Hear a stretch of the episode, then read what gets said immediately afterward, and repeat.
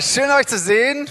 Eine wahre Freude, wieder Gesichter zu sehen, Menschen zu sehen, zu denen man redet.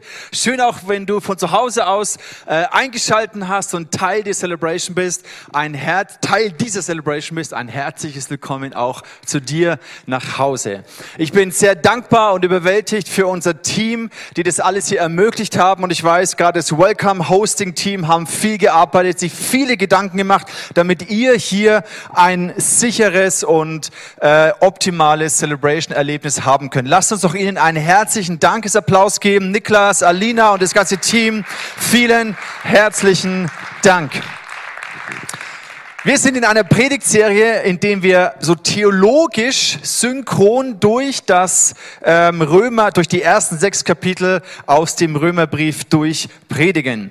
Wenn du die ersten Messages verpasst hast, dann nimm dir die Zeit, die nochmal nachzuhören, auch in deiner Bibel nachzulesen, weil für Martin Luther, es war ja ein sehr frommer Mensch, ein Mönch sogar, der sein ganzes Leben Gott geweiht hat und sich viel mit der Bibel auseinandergesetzt hat und dennoch hat er gemerkt, irgendetwas fehlt ihm. Er war wie gefangen in einem religiösen System.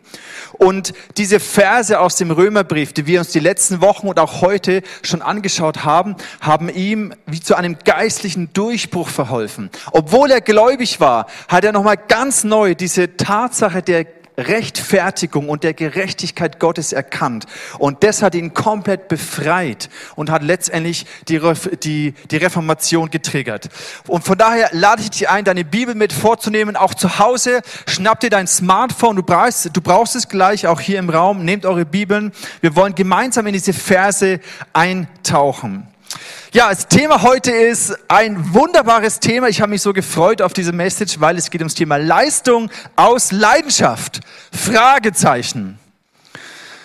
Und damit ist schon mal die erste große Hürde, weil einige von euch merken, boah, also Leistung ist jetzt nicht so das Thema, das mich mega anspricht. Im Gegenteil, ich habe in der Vorbereitung gehört, willst du das wirklich so nennen? Weil, also das Thema Leistung, das spricht mich jetzt nicht so an. Warum?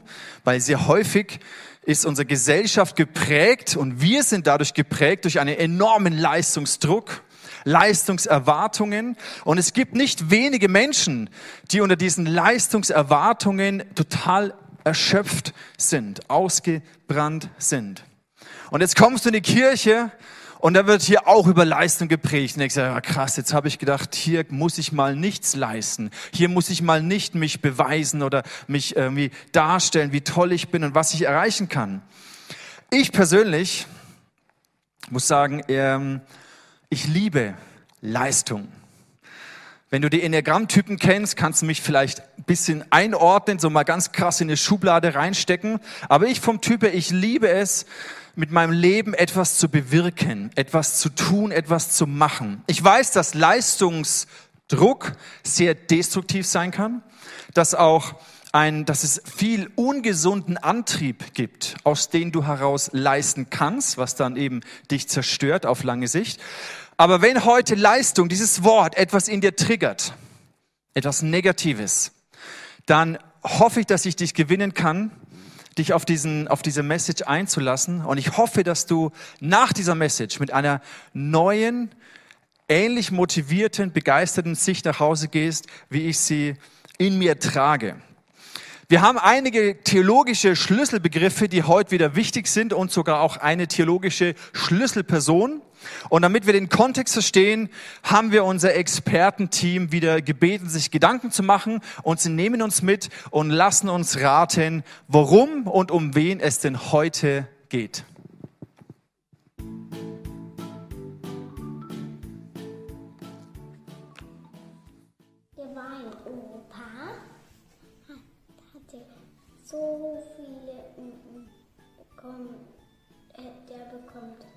So viele hm, Sterne wie am Himmel. Das sind Kinder. Der äh, musste ähm, richtig viel kämpfen.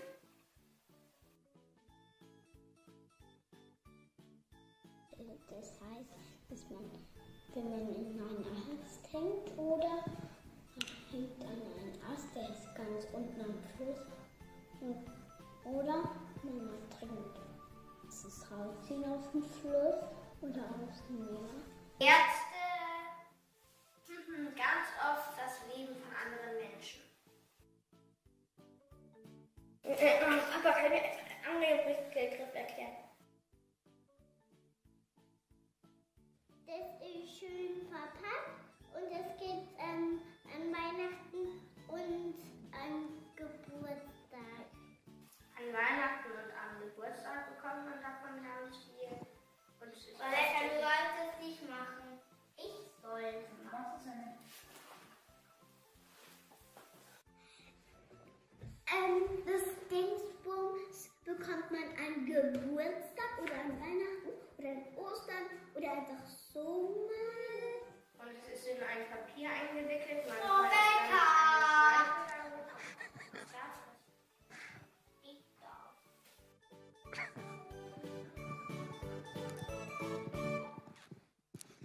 Okay, dieser liebe Opa war natürlich Abraham.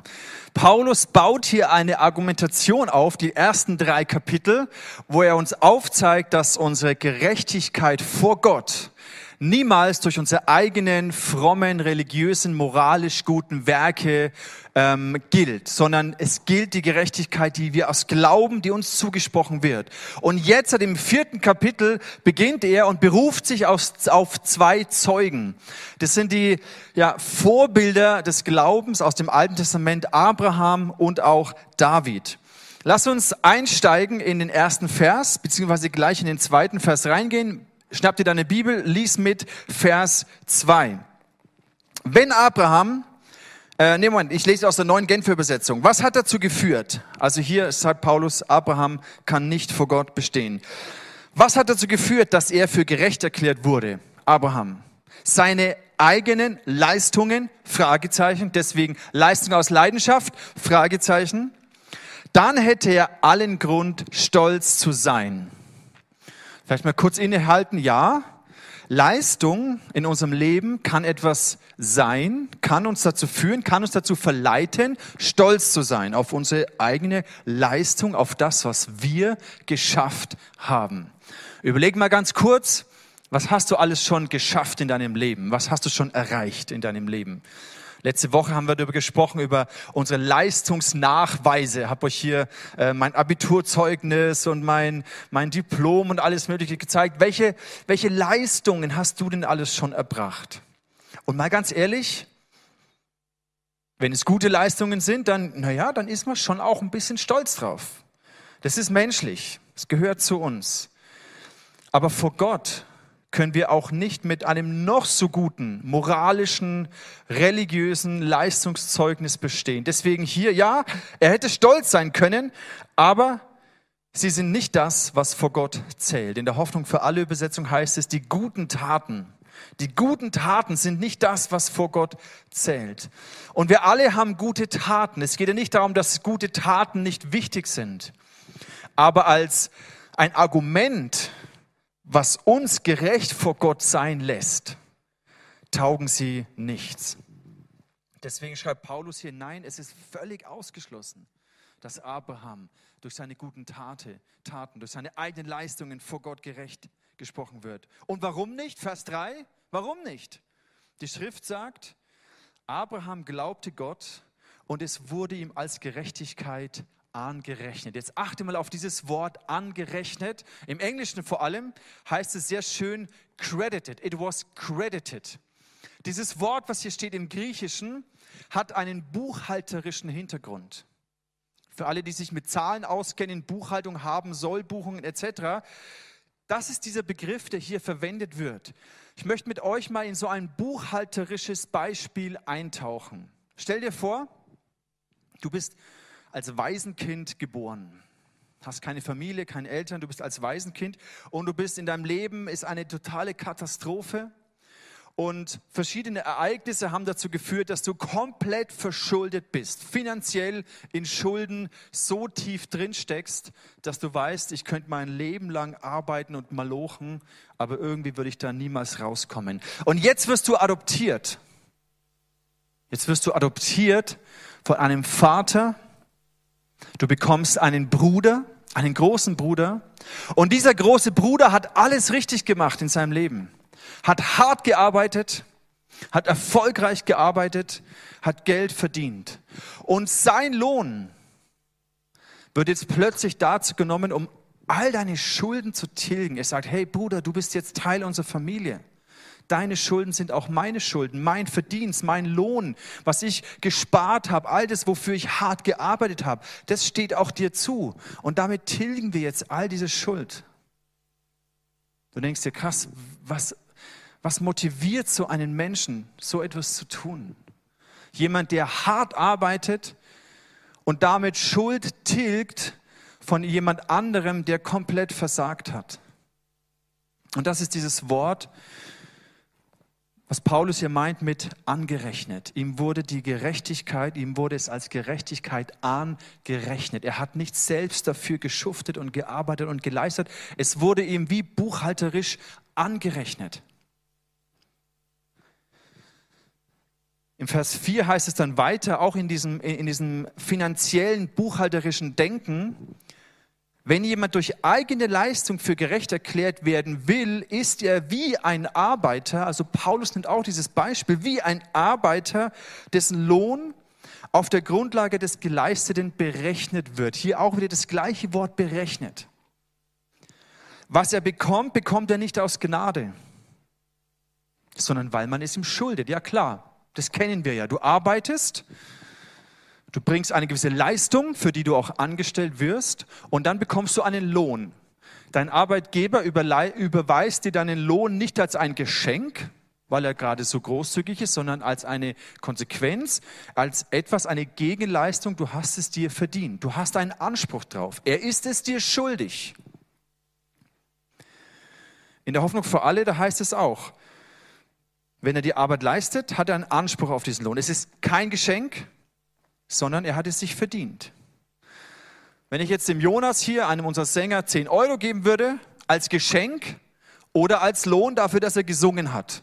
Es gibt nur diese zwei Optionen. Entweder sage ich, hey, du hast gut gesungen und dafür gebe ich dir oder ich schenke es dir einfach. Wir alle wissen, ein Geschenk hat keinerlei Gegenleistung, sonst wäre es kein Geschenk mehr. Macht Sinn. Entweder ist es ein Lohn, wir haben hier ein Entweder-Oder-Szenario. Entweder ist es ein Lohn für deine geleistete Arbeit, etwas, was du verdient hast, worauf du Anspruch hast, oder es ist ein Geschenk. Ich gebe es dir, obwohl du es nicht verdient hast.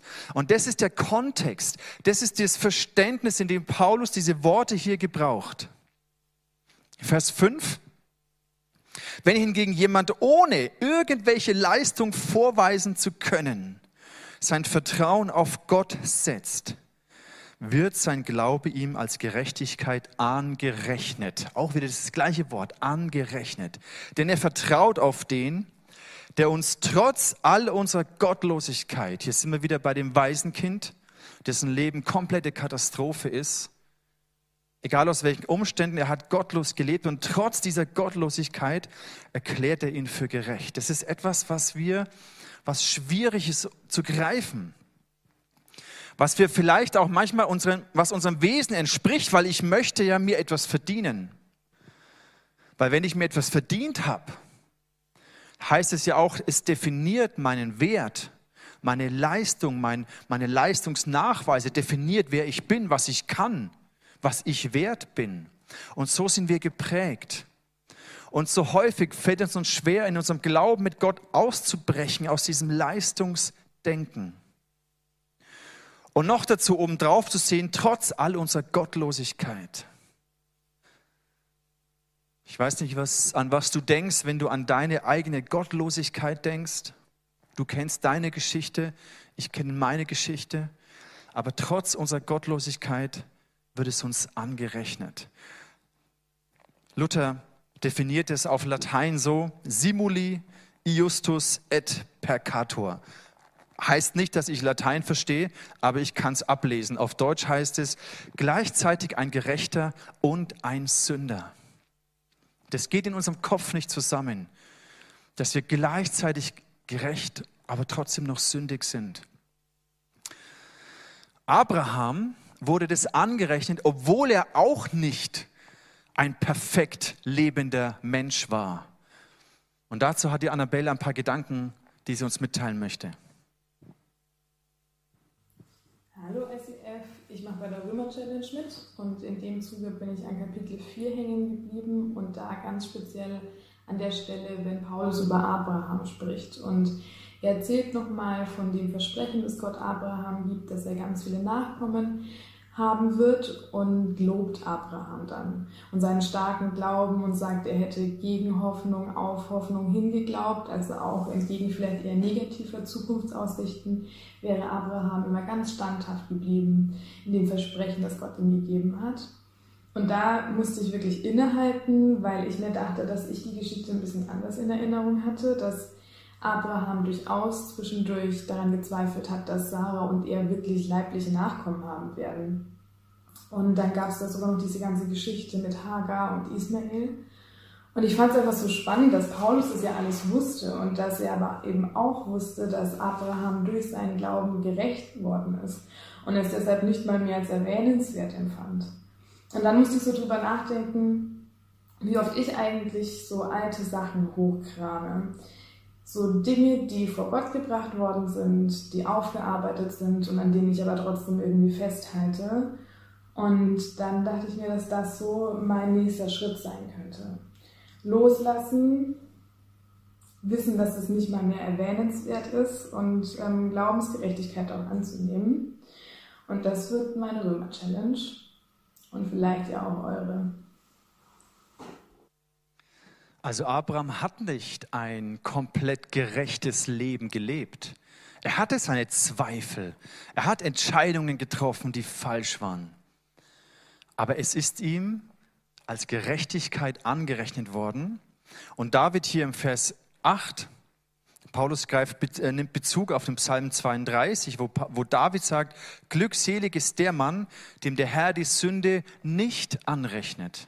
Auch wieder das gleiche Wort, dieses buchhalterische Wort, es wird dir etwas angerechnet. Und so wie Abraham, er hat auch versagt in seinem Leben, aber es ist ihm vor Gott nicht angerechnet worden, sondern die Gerechtigkeit Gottes ist ihm durch seinen Glauben zugerechnet worden. Welche Rolle spielt denn jetzt noch das Gesetz dann für uns? Heißt es, wir können leben, wie wir wollen? Es spielt keine Rolle, ob wir gute Werke oder schlechte Werke tun? Im Kapitel davor geht Paulus darauf ein. Ich habe das letzte Mal das kurz erwähnt. Kapitel 3, Vers 31. Schaffen wir etwa das Gesetz Gottes ab, wenn wir behaupten, dass nur der Glaube entscheidend ist? Paulus sagt, nein, im Gegenteil.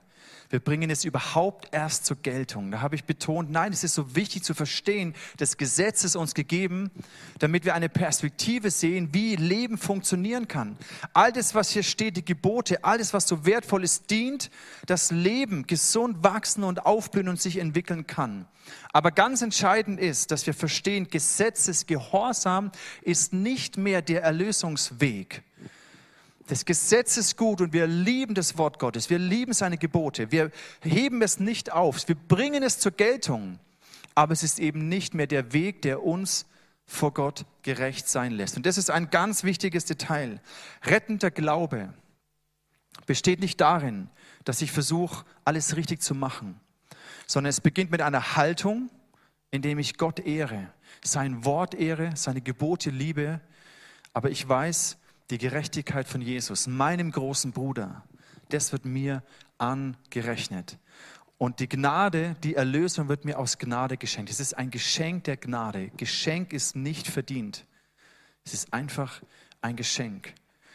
Es ist dieser Ast da, wo der, ähm, eins dieser Kinder gesagt hat, Rettung bedeutet, da, da halte ich mich an so einem Ast fest. Und diese Ast dann, dann werde ich da rausgezogen aus dem Fluss oder aus dem Meer. Was ist denn der Ast, an den du dich klammerst? Das ist die entscheidende Frage. Ist der Ast, an den du dich klammerst, deine eigenen Werke, dein moralisch gutes Leben? Oder ist der Ast, an den du dich klammerst, das Leben und die Werke von Jesus? Das heißt, wenn wir das verinnerlichen, dann verändern wir unser Vertrauen. Nicht auf unsere Leistung, sondern auf die Leistung von Jesus. Und jetzt habe ich eine Frage für dich und dafür brauchst du dein Smartphone. Auch zu Hause schnapp dir kurz dein Smartphone und du siehst gleich einen QR-Code. Ich habe eine Frage und zwar stell dir folgendes Szenarium vor. Du stehst an der Himmelstür und klopfst an. Und Gott fragt dich, schön, dass du da bist, so ungefähr, aber warum sollte ich dich denn in meinen Himmel reinlassen? Gib mir einen Grund, warum ich dich reinlassen soll. Und jetzt siehst du gleich vier Antworten. Und eine, vielleicht ist die Antwort ein bisschen banal, aber ich möchte dich einladen, dir mal kurz Gedanken zu machen, was denn der Gedanke hinter diesen Antworten ist. Auch wenn du für dich auf Anhieb die richtige finden würdest, schau dir diese Antworten mal an. Auch zu Hause, jetzt wo du bist, sprich mal mit deinem Nachbarn, mit deiner Familie, mit den Leuten, wo du zu Hause zuschaust. Tauscht euch ganz kurz über diese Antworten auch aus. Auch hier im Raum. Sprich kurz mit deinem Nachbarn drüber. Was meint er denn mit diesen verschiedenen Szenarien? Was meint er denn damit? Mach dir mal Gedanken. Was könnte hinter diesen Antworten stecken? Warum sind sie unterschieden? Ich gebe dir mal ein bisschen Zeit, auch euch zu Hause. Was bedeutet es denn, weil ich mein Bestes versucht habe und ein guter Mensch, ein guter Mensch zu sein? Was, was bedeutet es denn, weil ich an Gott glaube und versucht habe, seinen Willen zu tun, weil ich an Gott glaube? Äh, also es gibt nur eine richtige Antwort, das sage ich euch von vornherein. Es gibt nur eine richtige Antwort. Ja, aber was, das hört sich ja auch nicht schlecht an. Was ist denn der Gedanke dahinter?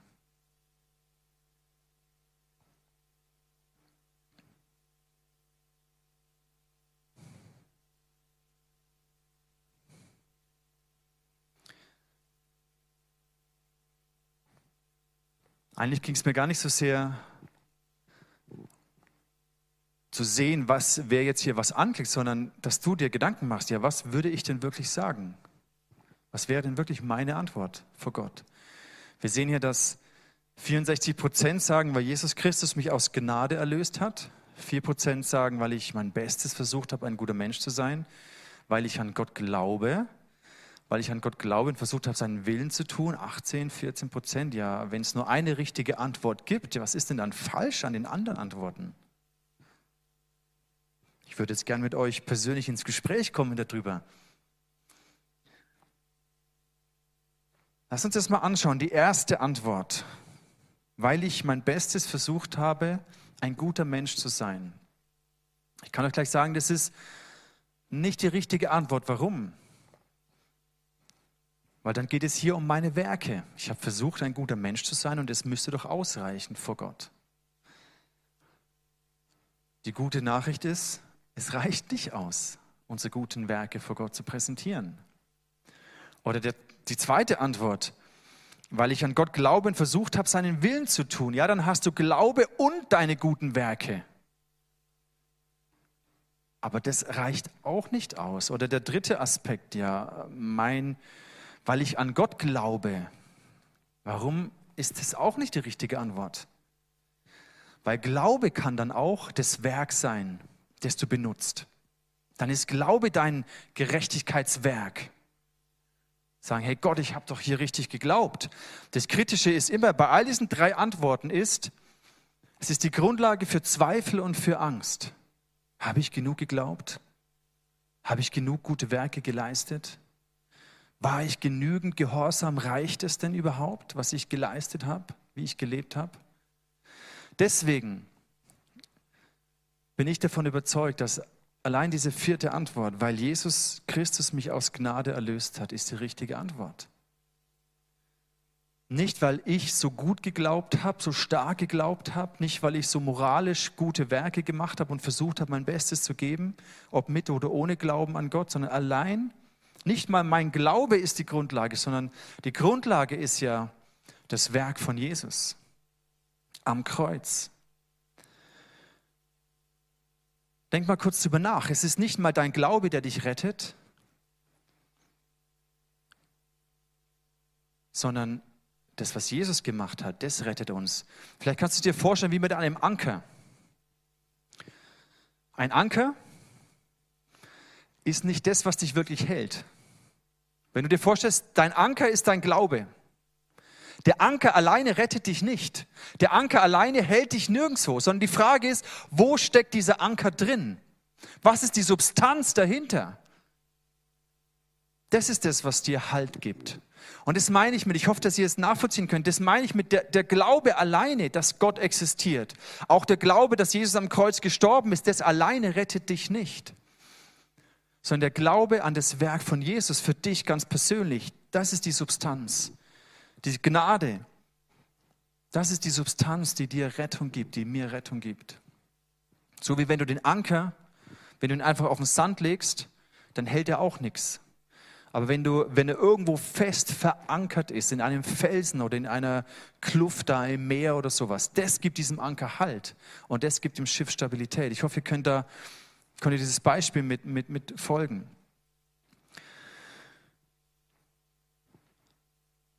Was hat es jetzt mit Leistung und Leidenschaft zu tun? Warum dieser Titel? Also irgendwie haben wir gemerkt, okay, Leistung an sich, es macht irgendwie keinen Sinn oder es reicht nicht aus. Leistung aus Leidenschaft, Fragezeichen. Zurück zu diesem Bild mit dem weisen Kind, zu diesem buchhalterischen Bild, was Paulus hier auch gebraucht.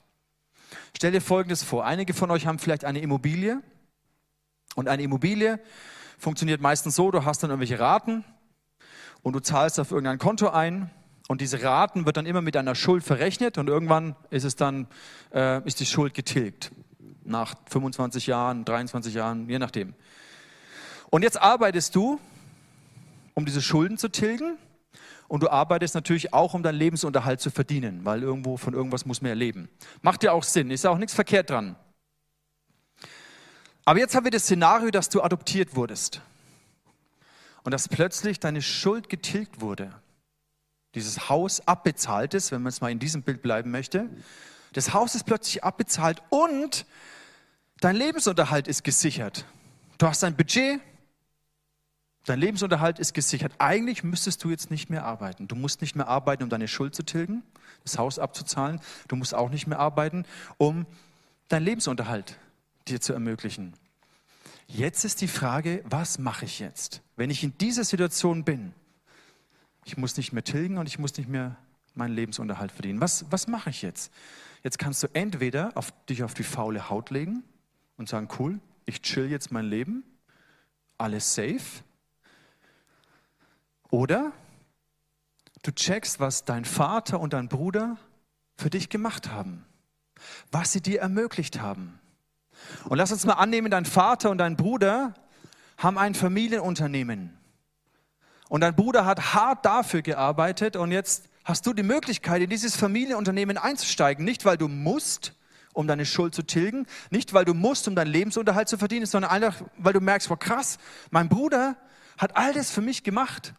Und ich steige jetzt einfach in sein Unternehmen ein und ich, ich will dieses Unternehmen nach vorne bringen. Und dieser Gedanke hinkt ein bisschen, weil Gemeinde ja kein Unternehmen ist und es auch nicht darum geht, Gewinn zu maximieren.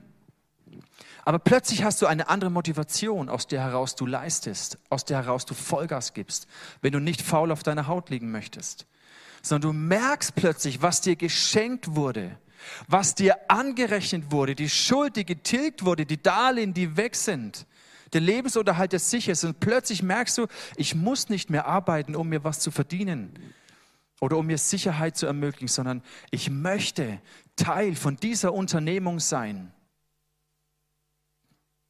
Ich möchte mein Leben da rein investieren, meine Zeit, meine Kraft.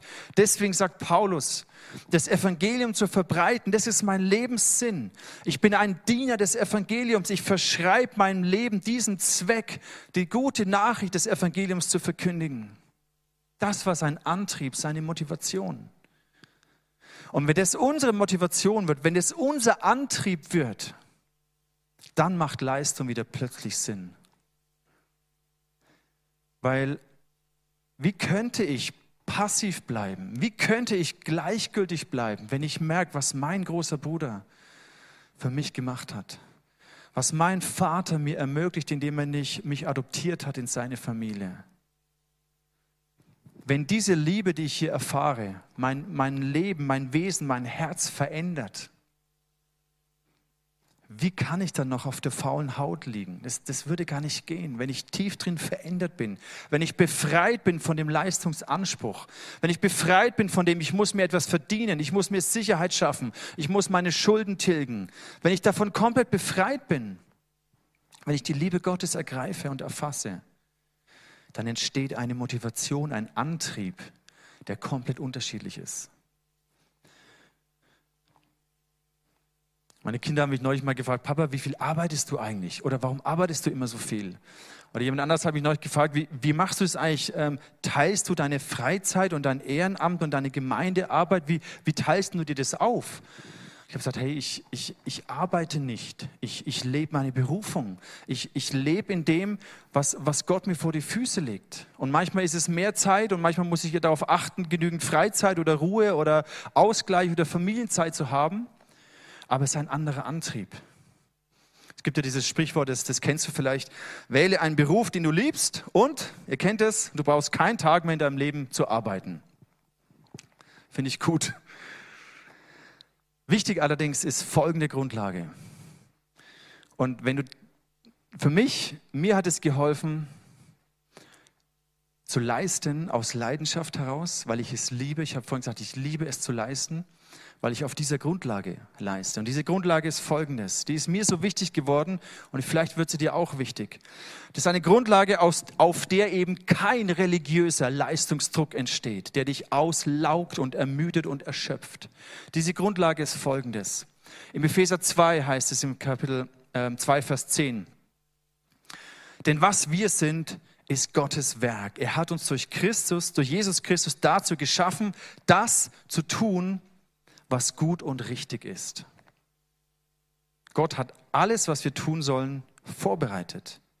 An uns ist es nun, das Vorbereitete auszuführen. Lass uns da mal kurz innehalten und schau dir diesen Vers mal an. Wir sind geschaffen, das zu tun, was gut und richtig ist. Gott hat es vorbereitet. Die vorbereiteten Werke. Luther übersetzt es, in denen wir wandeln sollen. Da gibt es Werke, die vorbereitet sind von Gott für dein Leben, für deine Persönlichkeit, für das, wie du bist. Vielleicht bist du nicht ein Typ 3 im Enneagramm. Ist auch okay so. Vielleicht ist Leistung nicht das, was dich spontan motiviert und anfeuert. Gott hat dich so geschaffen, wie du bist. Und so wie du bist und so wie du motiviert bist, hat er Werke geschaffen, dass du in diesen Werken leben darfst und wandeln darfst. Das Vorbereitete auszuführen. Eine zweite Grundlage ist Apostelgeschichte 1, Vers 8. Jesus gibt seinen Jüngern den Auftrag, geht raus, predigt das Evangelium, betet für die Kranken und so weiter. Und dann sagt er aber hier, aber wenn der Heilige Geist auf euch herabkommt, werdet ihr mit seiner Kraft ausgerüstet. Das heißt, wartet in Jerusalem, bis ihr mit der Kraft des Heiligen Geistes ausgerüstet werdet. Weil du kannst auch die vorbereiteten Werke versuchen, auch aus eigener Kraft heraus zu tun. Und dann laugt es dich auch aus. Das heißt, diese zweite Grundlage ist wichtig, die vorbereiteten Werke zu tun, aus der Kraft des Heiligen Geistes. Und der Antrieb in deinem Herzen ist die Liebe Gottes. Deswegen sage ich, Leistung aus Leidenschaft bedeutet für mich vorbereitete Werke in der Kraft des Heiligen Geistes aus der Liebe zu Jesus heraus zu tun. Das verstehe ich mit Leistung aus Leidenschaft vorbereitete Werke in der Kraft des Heiligen Geistes aus einer brennenden Liebe zu Jesus heraus zu tun. Wir überspringen jetzt ein paar Verse und kommen zum Ende dieses Kapitels, wo es nochmal um Abraham geht und wo wir von Abraham lernen können, wie können wir jetzt in hoffnungslos erscheinenden Umständen trotzdem stark bleiben. Und da lernen wir von unserem Vater Abraham einiges. Hey wow, wir lernen in Römer Kapitel 4 Abraham besser kennen. Ein Mann, der von Gott selbst den Ritterschlag bekommen hat. Du bist der Richtige. Du bist richtig unterwegs. Was für ein Vorbild, was für ein Beispiel, was für ein Held, was für ein Vorfahre, ähm, der da irgendwann einmal gelebt hat. Aber was hat das mit mir zu tun? Mir ist aufgefallen, ähm, Paulus spricht in Römer 4 hier nicht nur von Abraham, sondern verwendet an sieben Stellen die Formulierung der Vater Abraham. Der Vater, ich bin durcheinander. Ähm, zum einen habe ich meinen Papa, wie ihr alle ja auch euren Papa habt. Ähm, ich habe Gott, den Vater, kennengelernt und jetzt noch ein dritter Papa, der sich hier einreiht, der Vater Abraham. Wenn man das vom Text her anschaut, steht hier Pater. Ihr kennt bestimmt ja auch den Pater aus der Kirche, den Pater Dani zum Beispiel. Ähm, ein geistliches Vorbild, ein Vorreiter, vielleicht eine Respektsperson, ein Vorbild. Ich denke, in diesem Sinne kann man das auf jeden Fall verstehen. Aber warum ist es entscheidend, dass hier nicht nur Abraham steht, sondern der Vater Abraham? Zum einen finde ich, dass es eine Brücke baut, dass es etwas eben mit mir zu tun hat. Und jetzt kommen drei sehr wesentliche Punkte. Der erste Punkt ist die Verheißung. Abraham hat eine Riesenverheißung von Gott empfangen dass aus ihm ein großes und starkes Volk hervorkommen wird und dass in ihm alle Völker gesegnet werden.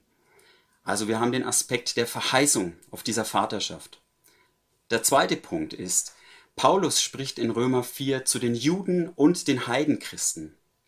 Der Gedanke, dass hier ein geistlicher Vater dahinter steht, der mit beiden zu tun hat, das ist, finde ich, ein sehr vereinender Gedanke, der hier Gemeinschaft schafft. Da muss sich keiner für was Besonderes oder anderes oder Besseres halten, sondern es schafft eine familiäre Atmosphäre und Frieden in der Kirche. Und der dritte Aspekt ähm, ist, dass wir durch Abraham auf das Wesen Gottes aufmerksam gemacht werden. Ähm, Gott ist der Vater, in Epheser 3 steht es, der Vater, nach dem jede Vaterschaft im Himmel und auf der Erde benannt ist. Wir sehen also auch an dieser Stelle und in der Geschichte Abrahams den Herzschlag Gottes, dass er ein Vater ist, der auf Familie steht, der auf Gemeinschaft steht. Hey, was für Fußstapfen, in die wir hier treten können, die Abraham hinterlassen hat und zu denen wir Zugang haben durch den Glauben an Jesus Christus. Wir haben diesen Riesenplan der Verheißung und des Segens, dieser Plan, der vor Urzeiten schon begonnen hat und bis in die Ewigkeit geht. Ein Plan, in den wir uns direkt einklinken können. Heute, das hat was mit uns zu tun, mit heute der Kirche, mit dem ICF, mit dir und mit mir. Wir haben die Einheit der Gemeinde, Gemeinschaft, Familie und du und ich, wir dürfen Teil davon sein. Von dieser neuen Familie, von dieser neuen Schöpfung. Und wir haben Gott, den Vater, der uns einlädt, zu sich bei ihm Ruhe zu finden und ihn immer besser kennenzulernen und ihm auch ähnlicher zu werden. In diesem Sinn, liebe Gemeinde, liebe Familie, liebe Kirche, wünsche ich euch noch einen schönen Sonntag. Bis bald. Tschüss. Was können wir von Abraham lernen, unserem Vater, unserem Vorbild des Glaubens? Vielleicht kennst du die Situation, dass Glaube, eine Verheißung Gottes in deinem Leben da ist, aber es kreiert eine Spannung zwischen dem Hier und Jetzt den Umständen der Situation, in dem ich jetzt drinstehe und mich vielleicht gefangen fühle und dem, was Gott eben verheißen hat, was in der Zukunft sein wird. Und wir lesen hier am Ende von dem vierten Kapitel zwei, drei Gedanken, die unseren Glauben stärken können, egal wie groß diese Spannung ist. Der erste Gedanke hier im Vers 18. Und obwohl alles hoffnungslos schien, also der Kontext ist ja, dass Abraham und Sarah nicht mehr schwanger werden konnten nach menschlichem Ermessen. Aber obwohl es hoffnungslos schien, gab Abraham die Hoffnung nicht auf, sondern glaubte diesen Worten. Achte auf das, was hier steht. Es steht nicht da, obwohl es hoffnungslos war, sondern obwohl es hoffnungslos schien. Was lernen wir daraus? Manchmal hat unsere irdische Realität einen anderen Anschein dessen, was wirklich die geistliche, himmlische Realität ist. Es schien so, als ob es hoffnungslos wäre. Die Umstände sprachen dafür. Die Umstände kreierten diesen Anschein, dass es nicht möglich ist. Aber Abraham wusste, dass Gottes Wirklichkeit größer ist als der Anschein der Dinge. Und es bedeutet hier nicht einfach so ein, Abraham hatte nicht so einfach so einen oberflächlichen Lebensoptimismus, so nach dem Motto, alles wird gut, passt schon irgendwie, sondern er wusste, dass Gottes Realität anders ist. In Vers 19 lesen wir, obwohl sich Abraham dessen bewusst war, wurde er nicht in seinem Glauben erschüttert. Ich liebe auch die englische Aussage, wo es heißt, he faced the fact. Häufig wird Glauben falsch verstanden, als du ignorierst deine Umstände und proklamierst sie irgendwie weg, weil das darf ja irgendwie eigentlich gar nicht sein. und du hältst an irgendwie etwas Himmlischen irgendwie fest und versuchst es hier ins Irdische her zu proklamieren. Und das ist nicht das, was hier steht. Das ist nicht der Art Glaube, den Abraham vorgelegt hat, sondern he faced the fact. Er hat der Wahrheit ins Auge gesehen. Er hat der Realität hier auf dieser Erde ins Auge gesehen. Er hat sich die Fakten angeschaut. Glaube ist nicht etwas, wo du die Fakten verdrängst, die Realität ausblendest und so tust, du bist ein schizophren, als wäre das alles nicht, sondern du bist nur irgendwie im Geist, ist alles wunderbar. Im Geist bist du reich und gesund und, und alles toll. Das ist nicht der Art Glaube, den wir hier sehen, sondern he faced the fact. Er hat sich mit den Fakten konfrontiert. Und dann in Vers 21, er war fest davon überzeugt. Das heißt, diese Konfrontation mit der Realität, mit dem Anschein dieser Wirklichkeit und gleichzeitig aber auch das Wissen darüber, wer Gott ist, hat ihn zu dieser inneren Überzeugung geführt, dass Gott die Macht hat, das, was er zugesagt hat, auch zu tun. Und in dem ehrte er Gott. Deswegen wurde er stark im Glauben. Wir schließen dieses Kapitel, Vers 20 also ich schließe die Predigt mit Vers 20, statt der Zu, die Zusage Gottes in Frage zu stellen, wie es der Unglaube tun würde, ehrte er Gott, indem er ihm vertraute. Er wurde dadurch in seinem Glauben gestärkt.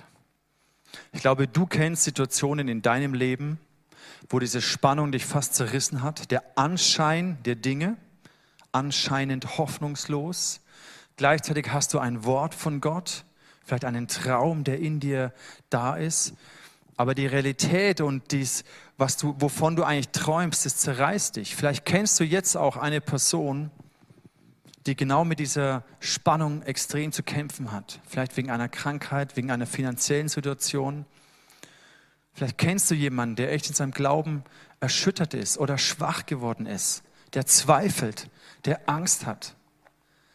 Und lass uns doch jetzt einen Moment Zeit nehmen diese Person zu ermutigen und sie zu segnen.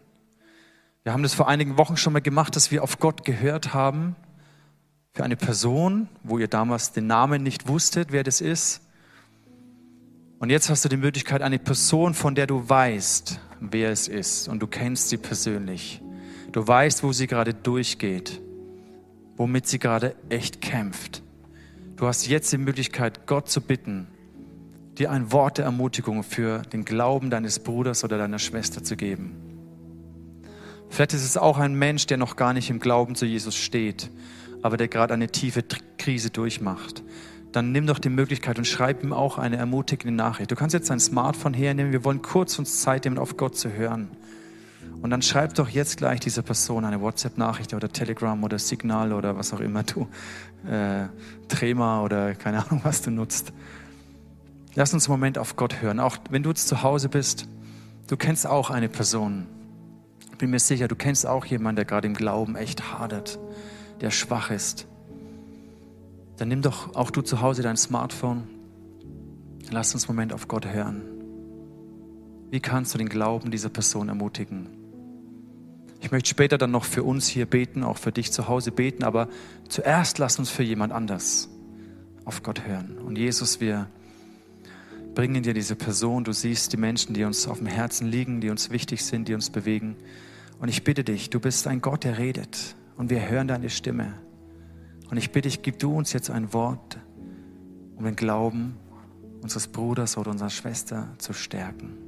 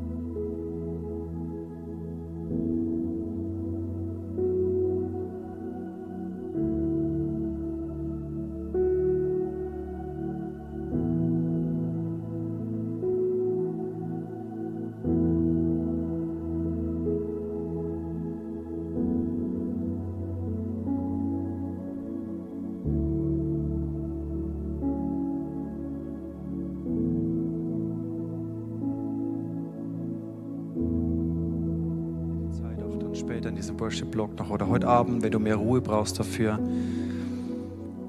Aber bitte Gott, dir etwas zu geben, womit du jemand anders ermutigen kannst. Und ich möchte jetzt noch Zeit nehmen, für uns hier zu beten, auch für dich zu Hause. Du bist Teil dieses Gottesdienstes und ich glaube, dass der Heilige Geist auch uns berühren und befreien möchte. Und ich möchte zuerst beten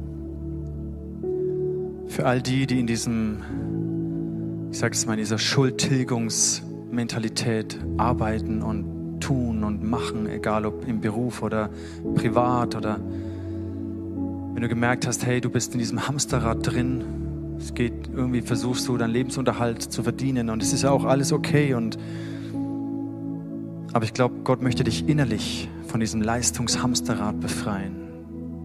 Wenn du merkst, Leistung ist etwas Erdrückendes für dich, etwas Überforderndes, dieser Druck, der dich fertig macht, dann möchte ich dich einladen, deine Augen zu schließen. Und ich glaube, dass Jesus an deinem Herzen jetzt arbeiten möchte, dir, dir dienen möchte. Und Jesus, ich danke dir so sehr, dass du uns befreist aus diesem menschlichen Leistungsdruck. Und ich bete, Jesus, dass du einfach hier durchgehst und zu Hause, dass du wirkst, da wo Menschen jetzt Teil dieses Gottesdienstes sind. Dass du diesen seelischen Leistungsballast abnimmst. Vielleicht sind es die Erwartungen deiner Eltern, diesen Erwartungen gerecht zu werden. Vielleicht sind es deine eigenen Maßstäbe diesen Ma Maßstäben gerecht zu werden. Ich bitte dich, Jesus, dass du uns befreist von dieser Bürde, von dieser Last. Dass uns befreist von falschem Antrieb. Wir müssen uns nicht mehr rechtfertigen vor dieser Welt, vor, vor irgendjemandem, nicht mal mehr vor dir müssen wir uns durch Leistung rechtfertigen. Danke dafür, Jesus. Ich bitte, dass du, die, dass du Freiheit schenkst.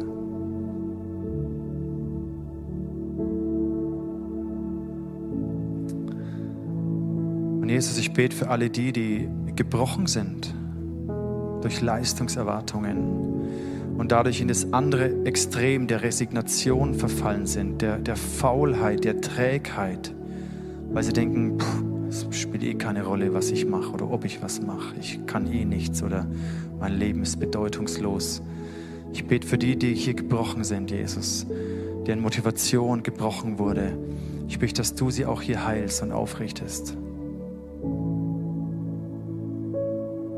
Bete, dass du sie rausrettest aus jeder Resignation und empfundenem Versagen, empfundener Schwachheit.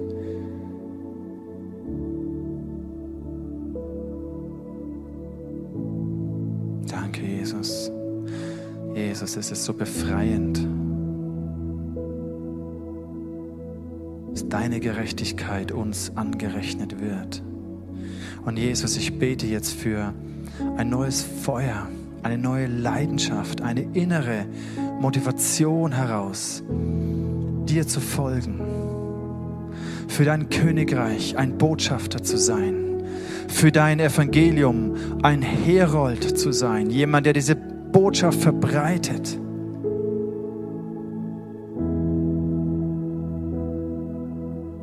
Ich bitte, dass du neue Leidenschaft schenkst, für dich zu leben. Diese Werke zu sehen, die vorbereitet sind und in diesen Werken zu wandeln. Heiliger Geist, ich bitte dich, erfülle uns ganz neu. Schenk du uns die Kraft, in diesen Werken zu wandeln. Und achte auf unsere Motivation.